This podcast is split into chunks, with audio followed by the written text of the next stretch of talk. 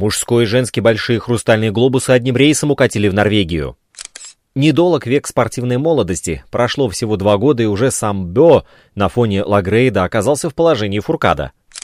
Пару лет назад у Экхов были серьезные проблемы с пьедесталами.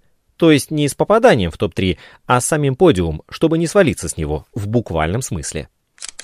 В этом году первые строчки в турнирных таблицах биатлонного сезона выглядят исключительно по-норвежски. Я очень долго думала над тем, как передать эстафету Уле Эйнеру Бjörndалину. Хлопнуть его по попе или по спине? Всем физкульт-привет! Меня зовут Роман Антонович, и я спортивный журналист Латвийского радио 4.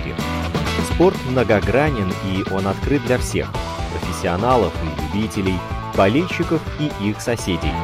В подкасте «Спорт сегодня» мы будем говорить о спорте, узнавать о спорте и даже заниматься спортом. Слушайте, подписывайтесь и делитесь. Эти действия, кстати, тоже считаются спортивной активностью. На фоне биатлонного большого хрустального глобуса развивается норвежский флаг. В силу разных обстоятельств нынешний биатлонный сезон прошел под знаком классического российского франко-норвежского противостояния, но завершился под знаменами именно скандинавского королевства. Йоханнес Бё и Тириль Экхов. Они увековечили имя Норвегии в биатлонной летописи, организовав, так сказать, золотой, или точнее, хрустальный дубль. Но их счастливые улыбки на лицах в момент награждения держатся из последних сил. И Тириль, и в первую очередь Йоханнес выжили из себя все – а ближайшие преследователи уже строят коварные планы на следующий олимпийский сезон. Норвежские король и королева биатлона крупным планом в сегодняшнем выпуске.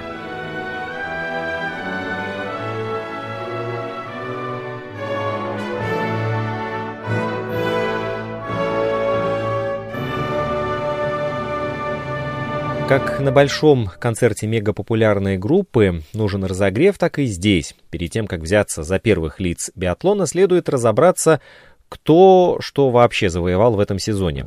И на первый взгляд разобраться будет не так просто, потому что наград много и каждая по-своему ценна, но тем не менее мы рискнем. Например, обладательницей малого хрустального глобуса в зачете гонок с общего старта стала норвежка Ингрид Тандре Вольта, державшая свою первую в карьере победу именно в масс-старте. В индивидуальных гонках абсолютно одинаковые результаты показали австрийская биатлонистка Лиза Тереза Хаузер и Доротея Вирер из сборной Италии. Поскольку в сезоне всего три гонки, а худший результат не учитывается, у обеих осталось по одной победе и одному четвертому месту. И IBU решила никого не обижать и вручила прямо два глобуса. Любопытно, что после вручения Малого Глобуса Доротея в интервью высказалась за отмену индивидуальной гонки, потому что э, та слишком выбивается из общей массы и требует от спортсменов другой работы. Правда, другие девушки Доро не поддержали, и большинство спортсменок предпочли бы индивидуальную гонку в программе «Сохранить». Если у женщин два малых глобуса завоевала победительница общего зачета, то у мужчин норвежец Йоханнес Бё довольствовался победой в зачете спринтерских гонок. Зато его главный соперник и соотечественник Стурла Хольм Лагрейт увез два за гонки преследования и индивидуальные гонки. А если считать победу в молодежном зачете среди спортсменов моложе 25 лет, за которые теперь дают свой отдельный кубок, то и все три. Раньше этот трофей назывался «Новичок года» и вручался спортсмену по выбору IBU за лучший дебютный сезон в Кубке мира. Сейчас же молодежный зачет предполагает подсчет очков и гонки в специальной синей майке лидера. У женщин молодежный зачет выиграла Динара Олимбекова, занявшая в общем зачете Кубка мира высокое седьмое место. И, кстати, в этом сезоне белоруска впервые одержала победу в личной гонке и трижды была второй. Если честно, заждались мы, кто же станет преемницей легендарной Дарьи Домрачевой, и вот, как мне кажется, ответ на этот вопрос мы наконец-то получили. В гонках с общего старта лучшим стал Тарей Бё, опередивший своего младшего брата Юханеса, с которым перед последней гонкой у них было поровну очков. Да, такова ирония вычета худшего результата. Перед гонкой очков было поровну. Йоханнес финишировал третьим, а Тарий шестым, но в итоге старший брат обошел младшего. Но «Большой хрустальный глобус» будет, пожалуй, самым главным сезонным трофеем. Он уже одним своим названием фундаментально возвышается над прочими наградами, да и визуально тоже. Так вот, благодаря Йоханнесу Бё и Тириль Экхов, БХГ, как его еще сокращают в прессе, стал норвежским дублем. Чтобы окончательно расставить точки над «и», добавлю, что большой хрустальный глобус — это общий зачет, в который идут очки, полученные в индивидуальной гонке, в спринте, в гонке преследования и в масс-старте. То есть это триумф глобального по сезонным меркам масштаба. За это победителю вручается сертификат, денежный приз и трофей турнира. Все остальные трофеи – это, как вы поняли, за достижения в рамках одной конкретной дисциплины, возрастной категории и так далее. Что ж, а теперь вернемся к нашим главным героям. Йоханнесу Бё, вот его портрет крупным планом, и Тириль Экхов. У нее тоже свой портрет есть. И если Тирель обеспечила себе победу заранее, э, то судьба мужского кубка решилась как раз-таки в последней гонке. Благо, чудовищный эстерзунский ветер к началу гонки стих, и она не превратилась в лотерею, то есть все разыграли по-честному. По ходу сезона у победителей сложился разный сюжет, у них разные стили, у них разные характеры, и поэтому я расскажу о них по-разному. Часть первая. Суровый Йоханнес Б. Да, как и год назад, обладатель Кубка мира по биатлону определился в последней гонке. Борьба суперплотная. Двукратный действующий хозяин трофея Йоханнес Б против новичка 24-летнего Стурла Лагрейда. Оба, разумеется, норвежцы. Вообще, без фигуры Лагрейда победа Йоханнеса Б была бы неполной, была бы такой пресной. А тут он завоевал в честной борьбе на последних метрах, секундах. Вот это драма. Посудите сами. Перед заключительным мастартом расклад был такой. Бё все еще в желтой майке фактического лидера, но вот виртуальный лидер с вычетами четырех худших результатов сезона уже Лагрейд, и их разделяет всего одно очко. По сути, кто финиширует впереди, тот и с Кубком мира. Вот как тут не дрожать коленкам от переизбытка адреналина? Были, правда, нюансы, но это уже мелочи. Любому из них, по сути, надо было обгонять соперника на лыжне и партнера по сборной, коими Лагрейд и Бо являются. Вот и все. Математика проста. А окончательное соревнование в драматургию превращает, по сути, сказочная история самого Стурлы Лагрейда. Ведь еще год назад этот человек был ноунеймом и попал на Кубок мира совершенно случайно. После чемпионата мира тренеры тогда вызвали из резерва другого спортсмена, но тому выходить на старт не позволило здоровье, и вторым в списке кандидатов стоял Стурла. Его подтянули к основе, и во всех четырех гонках он финишировал в топ-15. Лагрейда сразу же взяли в оборот, то есть на подготовку в сборную, и в следующие месяцы его прогресс и мастерство потрясли даже опытного Зигфрида Мазе. Тренера, который воспитал Фуркада, а потом привел к титулам Бо. Еще в начале этого сезона статус Лагрейда был таков, что его спонсорами числились дядя и тетя. Стурлов благодарность нацепил на винтовку стикер «Дядя и тетя». Если что, это место, кстати, лучшее для рекламы в биатлоне. Мартен Фуркат, главный конкурент Йоханнеса Бё, карьеру уже завершил, и дорога к триумфу, победе и титулам у опытного рыжеволосого норвежца, по сути, уже была свободна. Практически она была прямая, как автострада. Все, только осталось добежать, победить и, э, пожалуйста, ты чемпион. Но в жизни на каждом шагу поджидают сюрпризы или ямы. И вот тем самым человеком, который не позволил Йоханнесу в этом сезоне на лаврах с ветерком докатиться до главных наград, стал Стурла Лагрейд.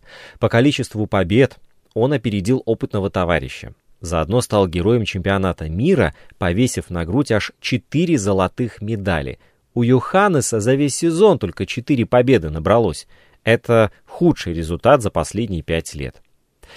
Нельзя в этом случае обходить стороной очевидный хаос в стрельбе. 83% попаданий так плохо младший Бё не стрелял уже лет 6. И поиски результата словно завели его в тупик. Йоханнес несколько раз за сезон видоизменял винтовку, но в итоге так и не нашел себя, особенно на стойке. Лагрейд менее скоростной. В это время он в стрельбе выбивает 92%. Создается впечатление, что, одолев Мартена Фуркада и сразу потеряв такого соперника-раздражителя, Йоханнес отчасти потерял и бдительность, расслабился. Есть, правда, и объективные причины. Он неоднократно признавался, что с подготовкой э, в межсезонье возникали трудности, но прошлым летом у кого этих трудностей не было. На его фоне Лагрейд совершенно раскрепощен, и над ним пока что не давлеет ответственность перед сборной. Он катался и стрелял от души, сохранял эмоциональное равновесие и лишь на комплименты Бео-младшего отвечал взаимной доброжелательностью. Мол, Йоханнес сказала, что я лучший? Ну нет же, нет, это я должен признать, что сейчас лучшим в мире биатлонистом является Йоханнес, чтобы он там не говорил. И вообще, это он так делает только для того, чтобы сбросить с себя немного давления. В то же время невооруженным глазом было видно, что Бе, отдавая должное новичку, очевидно, нервничает. Гонки ему даются не так легко, как раньше. Нет гигантского преимущества в лыжном ходе, куда-то исчезла молниеносная стрельба. Кажется, это и есть тест на великость. Скорее всего, дело в большом желании и наличии сильного соперника. А в настоящих чемпионах всегда живет страсть. Они всегда хотят превзойти своего главного соперника и доказать, что они все еще чего-то стоят. У Мартена было незаконченное дело в свое время в биатлоне. Ему нужно было одолеть уже взрослого Йоханнеса Бё. Поэтому я думаю, что Йоханнесу сейчас просто нужен достойный соперник, который будет его подстегивать. И к этому сопернику нужно своевременно готовиться. Номинально такого в начале сезона не было. Но очень быстро стало понятно, что Йоханнес рано расслабился, и пришлось ему уже вопреки внутренним ритмам выходить из зоны комфорта, наступать на горло собственной песни и играть уже по правилам Лагрейда. До этого, начиная с сезона 2013-2014 годов, Йоханнес Бё не переставал бороться за лидерство с непревзойденным мастером биатлона своего поколения Мартеном Фуркадом. Это легендарное противостояние, и все пять лет он терпел неудачу за неудачей, усваивая тяжелые, но такие ценные уроки. И с того момента, как за Бё взялся Зигфрид Мазе, Результаты норвежца резко пошли в гору. Кроме того, Йоханнес не переставал работать над собой и развиваться. Улучшилась его скорость, улучшилась техника лыжного хода и значительно возросла меткость, то есть все компоненты биатлона. Бё научился соблюдать режим и нести ответственность за его нарушение. Он значительно повысил свою квалификацию спортсмена, за что был вознагражден олимпийским золотом в Пхенчхане. Шли недели, Фуркат старел, а Бё продолжал улучшать свои результаты, и вот в какой-то момент Фуркат почувствовал себя неуютно. И уже он был вынужден адаптировать свою стратегию. А Бё тем временем стал на практике применять выученные уроки, претендуя на биатлонный трон, и как-то даже озвучил интересное сравнение. Спустя годы стало проще не обращать слишком много внимания на собственные достижения — Раньше я каждый раз очень радовался новой победе и совсем не задумывался о будущем, только празднуя ее в настоящем. Теперь все по-другому. Представьте, что вы отправились в магазин со списком покупок. Складываете товары в тележку и вычеркиваете их из своего списка. Идете от одного предмета к другому, не особо задумываясь о своей предыдущей победе, просто продолжаете движение к следующей цели. Так он откровенничал в интервью по случаю победы в общем зачете Кубка мира в сезоне 2018-2019 годов. Тогда на его счет пришлось рекордных 16 побед, и вдобавок к ним еще три вторых места. Меткость норвежца составила 85%, а по скорости хода он поднялся на 6 пунктов и просто улетел в космос по сравнению с остальными соперниками. Тогда он победил почти во всех соревнованиях, в которых выходил на старт. Но посмотрите, как недолог век спортивной молодости. Прошло всего два года, и уже сам Йоханнес на фоне Лагрейда оказался в положении Фуркада. Меня больше смущают планы Йоханнеса. В отличие от своего оппонента, а также бывшего товарища по команде Ули Эйнера Бьорндалина, выступавшего в мировой элите до 44 лет, он свою карьеру решил закончить гораздо раньше.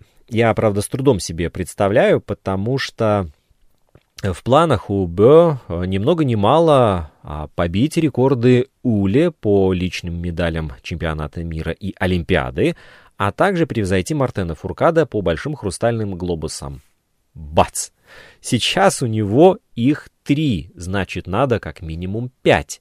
По подсчетам норвежца, окончание его карьеры запланировано на 2026 год, сразу после Олимпиады в Италии. Как раз именно при таком раскладе он сможет опередить и Фуркада, и Бьорндалина, и по числу побед, и по Кубкам мира. Хорошо. Сейчас норвежцу 27 лет, на момент окончания Олимпийских игр будет уже 33 года, но самоуверенность спортсмена в этом плане впечатляет, и особенно если мы вспомним, что подрастающее поколение уже постучалось в дверь и даже вошло в нее. Давайте сравним возрастной ценз, э, сколько было медалей у Йоханнеса, Мартена и Уля в 26 лет. И здесь очень интересная статистика. Бё всех обыгрывает. И по числу побед на Кубках мира и на чемпионатах мира Йоханнес с запасом обошел конкурентов. То есть потенциал у него есть, но непредсказуемость обстоятельств, как мне кажется, он почему-то, называя 2026 год, не учитывал.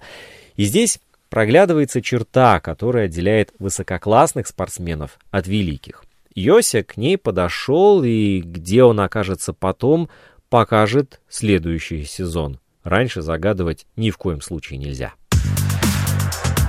Вы слушаете подкаст «Спорт сегодня». Наш инстаграм lr4sport открыт для обратной связи круглосуточно. Часть вторая. Безбашенная Тирель Эков. Впервые за 8 лет Кубок мира выиграла норвежская биатлонистка. В 2013 году титул достался рассудительной Тури Бергер, но теперь биатлон получил, пожалуй, самого безбашенного лидера. Тириль Экхов, которая в мае исполнится 31 год, давно на виду, в том числе вне гонок. Она попадает в нелепейшие ситуации, она не лезет за словом в карман во время в интервью, она смеется над собой и другими спортсменами. Давайте с ней знакомиться. Тириль не похожа ни на одну из основных соперниц во многом потому, что не работает над образом специально и не умеет скрывать эмоции. И казусы, в целом обычные для биатлона, в случае с Экхов выглядят особенно ярко, а ее это веселит. Пару лет назад у норвежки были серьезные проблемы с пьедесталами, причем в буквальном смысле. То есть не с попаданием в топ-3, а с самим подиумом. На открытии сезона она выиграла масс-старт, но на первой ступени не удержалась, поскользнулась и рухнула на бок. Это так типично для меня, что остается только посмеяться над собой. Мне нужно немного потренироваться, подниматься на высшую ступеньку. Так звучала шутка от Тирель в оправдание. Через несколько месяцев на этапе Кубка мира в Канаде она вновь победила и на этот раз не заметила подиум и прошла мимо, пока организаторы не догнали ее и не указали на ошибку. В том же сезоне Эков и ее лучшая подруга в сборной Ингрид Тандревольд оказались в неприятнейшей ситуации. На одном из сборов их ограбили. Девушки не закрыли номер в гостинице, когда отправились на собрание, а когда вернулись, обнаружили, что дверь кто-то запер. В итоге у норвежек украли ноутбуки, деньги и другие ценные вещи. Сотрудники отеля тут же вызвали полицию, но биатлонистки предприняли попытку самостоятельно найти вора, правда без особого успеха. Я была настоящим детективом. Я проверила приложение «Найди свой iPhone» и увидела, что ноутбук все еще в отеле. Но потом мне хватило глупости нажать «Поиск по звуку», и он выключил ноутбук, рассказывала Экхов потом. Впрочем, преступника нашли быстро. Э, детективные способности Тирель здесь не помогли, а вот полиция справилась. Стандревольт, лидер Кубка мира, проводит, кажется, все свободное время. Они живут вместе на сборах. Они записывают подкаст «Не прошедший габарит» и придумывают дикие развлечения, вытворяют множество веселых, безумных и даже тупых вещей. Например, а, занимаются дамстер-дайвингом. Если вы не знаете, что это, то а, сейчас расскажу. Это ныряние в мусор, а, поиск и сбор неиспользованных предметов в мусорных контейнерах. Нырк и, вот, пожалуйста, вам дайвинг. По образу и самоподаче Экхов совершенно не похожа на гламурных Доротею Вирер и Габриэлу Саукалову. Зато она не стесняется выглядеть смешной. Участвует в программах на норвежском телевидении, приходит в гости на YouTube-каналы ради забавных челленджей. В общем, Тириль — одна из немногих биатлонисток, которая заставляет о себе говорить в таком ключе. Она, кстати, участвовала а, в карантинном флешмобе с туалетной бумагой, а, который назывался Stay Home Challenge. Пока парни выдавали футбольные финты, Экхов крушила кухню. Она, правда, ничего не разбила, ну, по крайней мере, это в YouTube не попало, но, тем не менее, множество лайков набрала. На норвежском телевидении Тириль неплохо спела в караоке. Да, да, ей досталась эта знаменитая песня Take On Me группы Аха. Суперчемпионка лыж Тереза Йохаук э, пригласила Тириль на канал, чтобы э, посоревноваться в умении читать скороговорки и фразы на разных норвежских диалектах.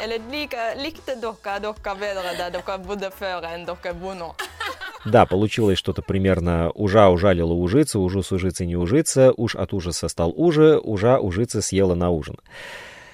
Еще там Экхов ела жгучий перец, а потом долго отъедалась сметаной. Да, и все это было очень весело. Тем временем норвежки э, всегда рады и в программе Николая Рамма на национальном телевидении НРК. Э, на том шоу вообще, чем отвязнее задачи, тем прикольнее. Если будет возможность, обязательно посмотрите. Наверное, самый веселый выпуск э, тот, что посвящен концентрации на стрельбе. Экхов предстояло закрыть мишени на стойке, не обращая внимания на внешние раздражители.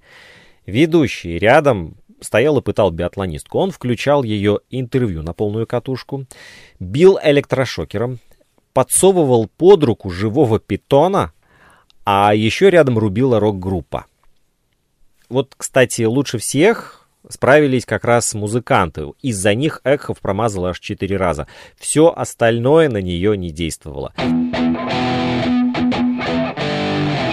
Вообще стрельба для Тириль это отдельная тема. Экхов э, всегда быстро бежала, и ее даже рассматривали на лыжный спринт перед чемпионатом мира 2019 года, а вот со стрельбой были проблемы. И путь к стабильности у нее получился долгим и сложным.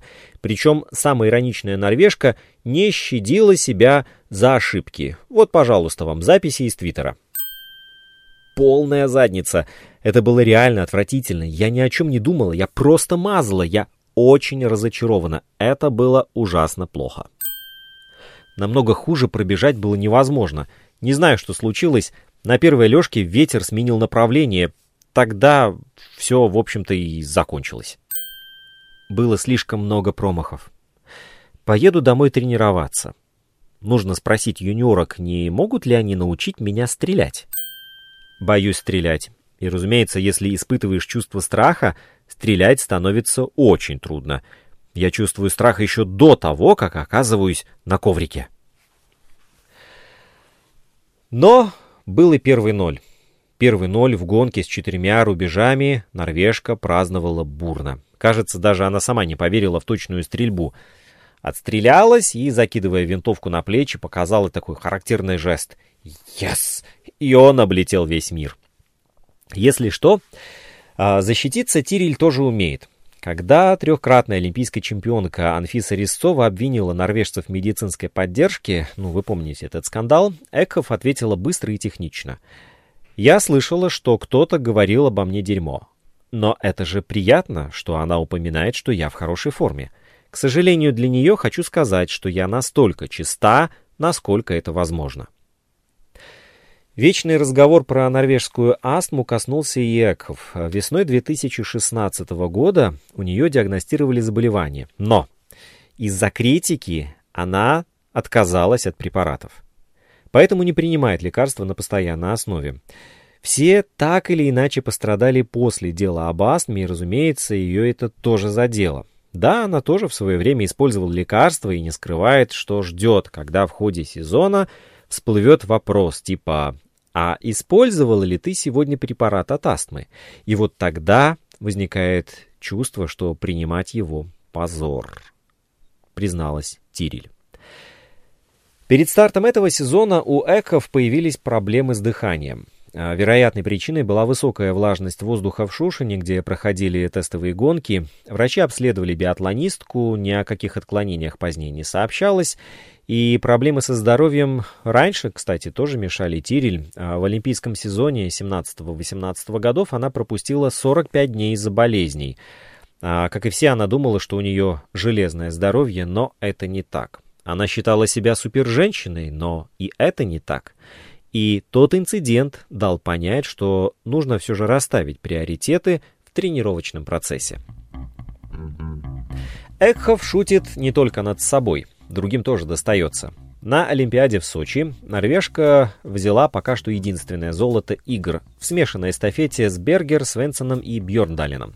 Вслед за Тирель на дистанцию выходил именно Бьорндалин, что поставило молодую Экхов в тупик.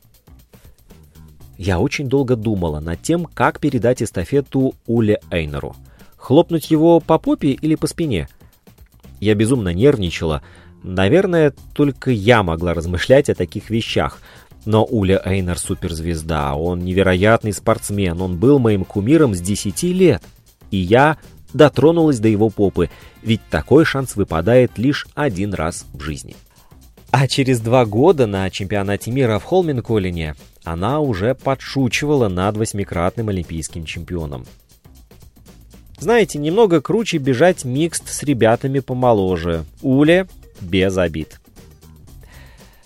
Лыжные гонки не оставались без внимания Тирель. Она жила по соседству с Петером Нортугом. После ее первой победы на чемпионате мира тот даже обещал прийти в гости и испечь ей торт.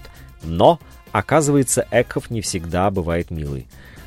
У меня было агрессивное настроение. Я была зла, когда вдруг справа от меня появилась машина, и кто-то снимал меня на камеру. Это был Петер Нортуг. Он сказал, «Ты в хорошей форме?» А я ответила, «А ты выглядишь толстым». Остальные просто посмеялись, но мне стало не по себе, было стыдно. И позднее Экхов извинилась перед экс-лыжником.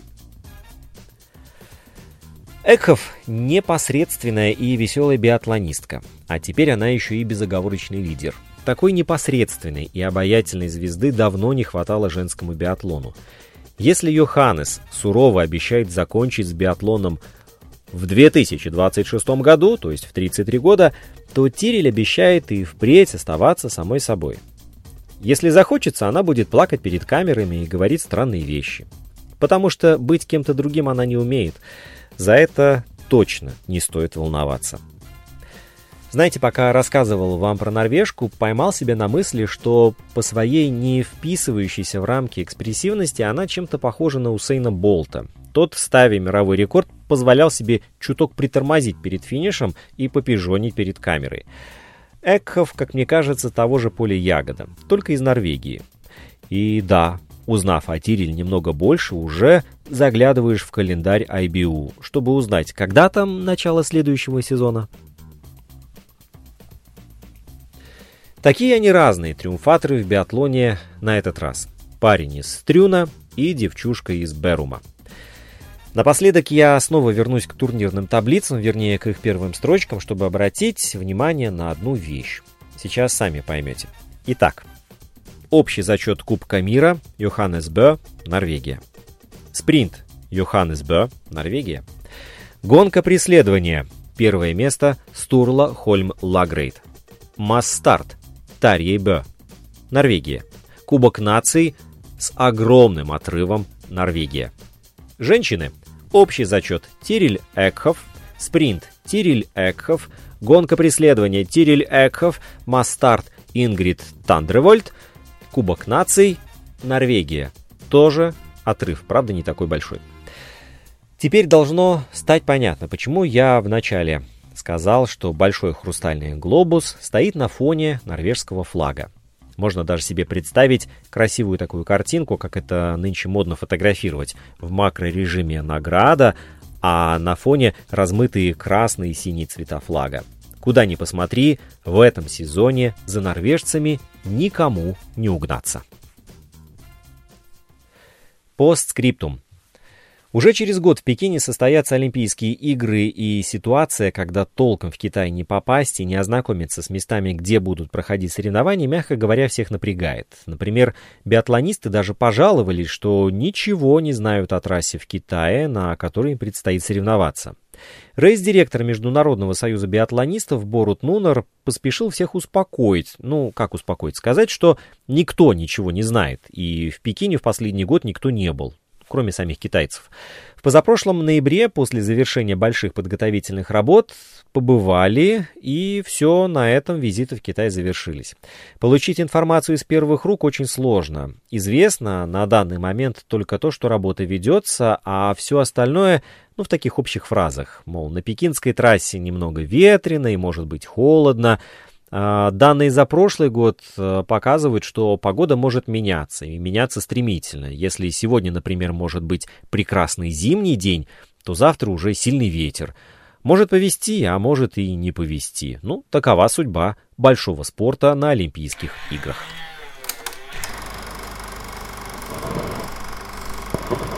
Друзья, как вы знаете, Латвийское радио 4 активно осваивает подкастинг. А если знаете, что кто-то не знает, то обязательно об этом расскажите и покажите.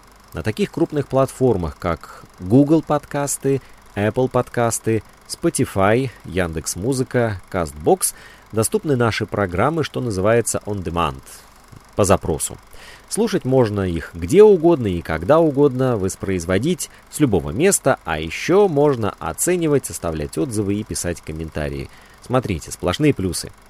Один из подкастов, о котором я хочу рассказать сегодня, называется «Внеклассное чтение». Его готовят мои коллеги Наталья Щеглова и Вадим Гросман. В подкасте вы познакомитесь с неизвестными произведениями известных авторов, историей их создания, интересными фактами из биографии писателей. В недавних выпусках звучали рассказы «Благость» и «Бритва» Владимира Набокова, повесть «Коляска» Николая Гоголя, рассказы «Письмо» и «Музыка, барышни и дурак» Максима Горького. Подкаст «Внеклассное чтение». Подписывайтесь, слушайте и делитесь с другими. Инстаграм подкаста «Спорт сегодня» at lr4sport. Домашняя страница радиоканала lr4.lv, страница в Фейсбуке «Латвийское радио 4». Слушайте, подписывайтесь и делитесь. Мы с вами скоро встретимся вновь.